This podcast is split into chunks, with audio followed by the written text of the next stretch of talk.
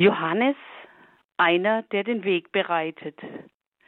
Wir Franziskanerinnen von Gengenbach gestalten in unserem Mutterhausgarten schon seit sieben Jahren einen Adventsweg. Johannes der Täufer steht zu Beginn unseres Adventwegs. Nachdem Franziskus, diese Figur, einladend am Torbogen stehend die Gäste begrüßt. Einige weitere adventliche Gestalten begleiten uns auf dem adventlichen Weg hin zur Krippe, die der Krippe von Kretschow nachgebildet ist. Jugendliche haben sie gestaltet. In dieser Woche werden Sie durch meine Mitschwestern noch einige Figuren unseres Weges kennenlernen. Heute Johannes der Täufer. Der Hintergrund bei Johannes zeigt eine Wüste und seine nackten Füße stehen auf Sand. Eine Figur, menschengroß, angetan mit einem rauen Umhang. Johannes der Täufer. Ein markantes und auch herbes Zeichen auf unserem Adventsweg. Im Mitmachsäckchen, das die Besucher unseres Adventswegs bekommen, liegt unter anderem ein gläserner, bunter Stein, der vor der Figur des Johannes in den Wüstensand abgelegt werden kann. Bereite dem Herrn den Weg, ist die Intention dieses Tuns. Gegen Ende des Advents schaut dann der Weg sehr bunt aus. Der Weg ist bereitet.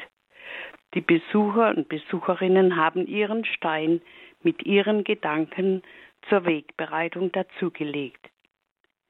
Wie bereite ich dem Herrn den Weg?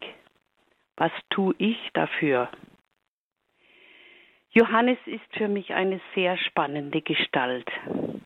Das Eintreten für die Wahrheit und seine Offenheit haben dazu geführt, dass er schließlich den Kopf verloren hat.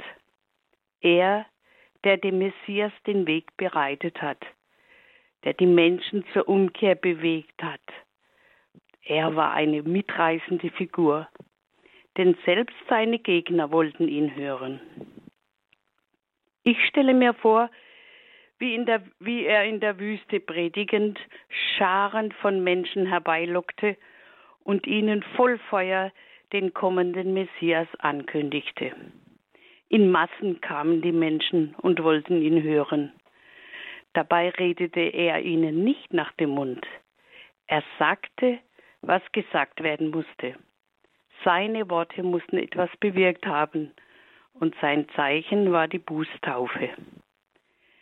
Was muss in den Menschen damals vorgegangen sein, wenn sie dem Rufer in der Wüste gefolgt sind? Meine Idee geht dahin, dass er so überzeugend und eindringlich und voll Feuer gesprochen hat, dass es in den Herzen der ihm Lauschenden gezündet hat.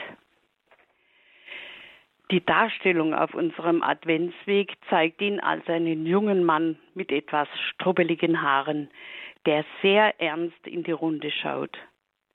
Seine Botschaft ist ihm wichtig, sein Auftrag die Verkündigung. Nach mir kommt einer, so steht bei Markus, der stärker ist als ich. Ich bin es nicht wert, mich zu bücken und ihm die Riemen der Sandalen zu lösen. Ich habe euch mit Wasser getauft, er aber wird euch mit dem Heiligen Geist taufen. Markus 1,7 Johannes geht mit seinen Zuhörern nicht zimperlich um. Er nennt sie Schlangenbrut und fordert, dass sie die Früchte der Umkehr zeigen. Dass er kein Blatt vor den Mund nahm, selbst vor der Staatsgewalt, zeigt sich schließlich darin, dass Herodes ihn ins Gefängnis werfen ließ. Und dort erfuhr er von dem Wirken Jesu. Sehr sympathisch ist für mich, dass dieser Mann auch von Zweifeln heimgesucht wurde, so dass er zwei seiner Jünger zum Nachfragen schickte. Bist du es, der da kommen soll? Und Jesus bekennt in Lukas 28, unter den von einer Frau geborenen gibt es keinen größeren als Johannes. Johannes, ein mutiger, entschlossener Mann, der sagte, was gesagt werden musste, selbst wenn es ihn dann schließlich den Kopf kostete. Für mich ist es ein Vorbild und auf unserem Adventsweg eine eindringliche und wichtige Gestalt, die weg vom Kommerz und hin zu den wichtigen Dingen unseres Lebens hinweist. Johannes, die Gestalt, die erstes und zweites Testament miteinander verbindet. Genau darum hat dieser Johannes einen wichtigen Platz auf unserem Weg und auch ganz persönlich für mich.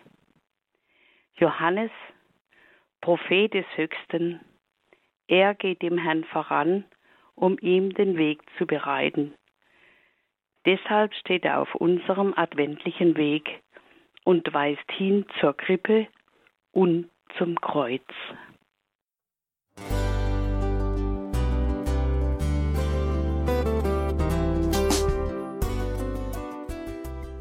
Liebe Zuhörerinnen und Zuhörer, vielen Dank, dass Sie unser CD- und Podcast-Angebot in Anspruch nehmen.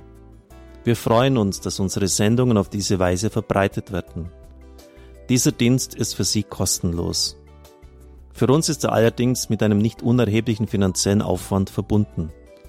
Deshalb sind wir für jede Spende dankbar. Alle Bankverbindungen unserer Spendenkontos können Sie über unsere Homepage horeb.org unter dem Menüpunkt Spenden einsehen. Dort besteht auch die Möglichkeit, online zu spenden. Natürlich nach den neuesten Sicherheitsstandards. Sie können diese Informationen auch bei unserem Hörerservice unter der Telefonnummer 08328 921 110 erfragen. Ich wiederhole die Rufnummer 08328 921 110. Vergelt's Gott für Ihre Unterstützung. Ihr Pfarrer Kocher.